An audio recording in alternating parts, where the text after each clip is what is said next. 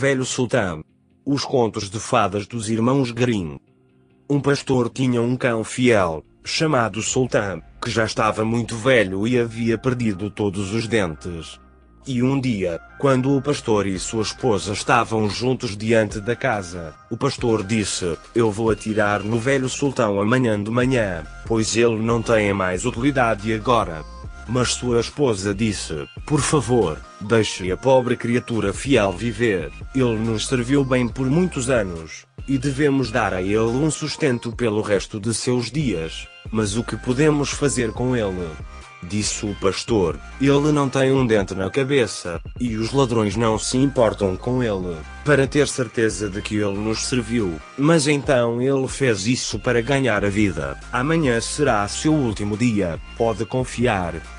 O pobre sultão, que estava deitado perto deles, ouviu tudo o que o pastor e sua esposa disseram um ao outro e ficou muito assustado ao pensar que amanhã seria seu último dia. Então, à noite, ele foi até seu bom amigo, o lobo, que morava na floresta, e contou-lhe todas as suas tristezas e como seu mestre pretendia matá-lo pela manhã. Acalme-se, disse o lobo, vou lhe dar um bom conselho. Seu senhor, você sabe, sai todas as manhãs muito cedo com sua esposa para o campo, e eles levam seu filhinho com eles e o colocam atrás da cerca viva na sombra enquanto eles estão trabalhando. Agora deite-se perto da criança e finja que a está observando, e eu sairei da floresta e fugirei com ela. Você deve correr atrás de mim o mais rápido que puder, e eu o deixarei cair. Então você pode carregá-lo de volta, e eles pensarão que você salvou o filho deles, e ficarão muito agradecidos por cuidarem de você enquanto você viver. O cachorro gostou muito desse plano, e consequentemente assim foi gerenciado. O lobo correu um pouco com a criança, o pastor e sua esposa gritaram, mas Sultan logo o alcançou e levou a pobre coisinha de volta para seu mestre e senhora. Então o pastor deu-lhe um tapinha na cabeça e disse: O velho sultão salvou nosso filho do lobo e, portanto, ele viverá e será bem cuidado, e terá o que comer. Esposa, vá para casa e dê a ele um bom jantar, e deixe que ele fique com minha velha almofada para dormir enquanto viver. Então, a partir de então, Sultan tinha tudo o que podia desejar. O cachorro gostou muito desse plano, e consequentemente assim foi gerenciado. O lobo correu um pouco com a criança, o pastor e sua esposa gritaram, mas Sultan logo o alcançou e levou a pobre coisinha de volta para seu mestre e senhora. Então o pastor deu-lhe um tapinha na cabeça e disse: O velho sultão salvou nosso filho do lobo e, portanto, ele viverá e será bem cuidado, e terá o que comer. Esposa, vá para casa e dê a ele um bom jantar, e deixe que ele fique com minha velha almofada para dormir enquanto viver. Então, a partir de então, Sultan tinha tudo o que podia desejar. O cachorro gostou muito desse plano, e consequentemente assim foi gerenciado. O lobo correu um pouco com a criança, o pastor e sua esposa gritaram, mas Sultan logo o alcançou e levou a pobre coisinha de volta para seu mestre e senhora. Então o pastor deu-lhe um tapinha na cabeça e disse: O velho sultão salvou nosso filho do lobo e, portanto, ele viverá e será bem cuidado, e terá o que comer. Esposa, vá para casa e dê a ele um bom jantar, e deixe que ele fique com minha velha almofada para dormir enquanto viver. Então, a partir de então, Sultan tinha tudo o que podia desejar.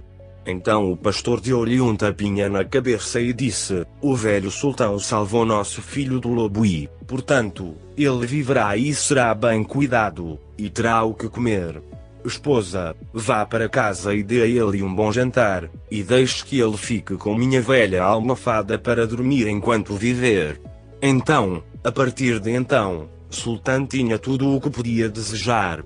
Então o pastor deu-lhe um tapinha na cabeça e disse: O velho sultão salvou nosso filho do lobo e, portanto, ele viverá e será bem cuidado, e terá o que comer. Esposa, vá para casa e dê a ele um bom jantar, e deixe que ele fique com minha velha almofada para dormir enquanto viver. Então, A partir de então, Sultan tinha tudo o que podia desejar. Logo depois o lobo veio e lhe desejou alegria, e disse: Agora, meu bom companheiro, você não deve contar histórias, mas vira a cabeça para o outro lado quando eu quiser provar uma das ovelhas finas e gordas do velho pastor. Não, disse o sultão, serei fiel ao meu mestre. No entanto, o lobo pensou que ele estava brincando, e veio uma noite para pegar um petisco.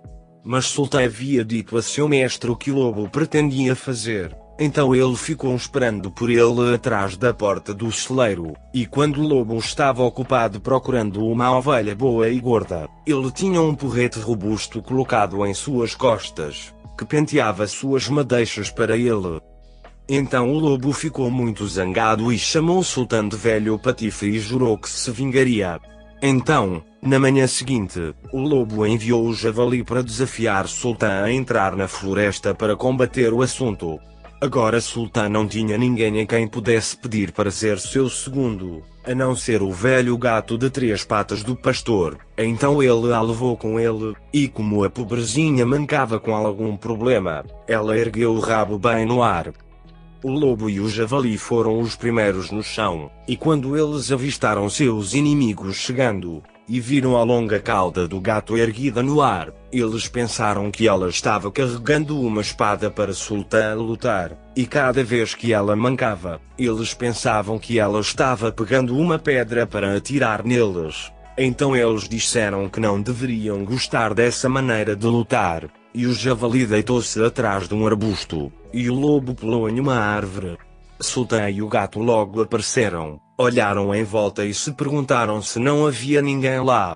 O javali, no entanto, não se escondera completamente, pois suas orelhas saíam do arbusto, e quando ele sacudiu um deles um pouco, o gato, vendo algo se mover, e pensando que era um rato, pulou sobre ele, e o mordeu e arranhou, de modo que o javali pulou e grunhou e fugiu, rugindo. Olho para cima na árvore, lá está o culpado. Então eles olharam para cima e viram o lobo sentado entre os galhos, e eles o chamaram de patife covarde, e não permitiram que ele descesse até que ele estivesse profundamente envergonhado de si mesmo e prometesse ser bom amigo novamente do velho sultão. Velho sultão. Os contos de fadas dos irmãos Grimm.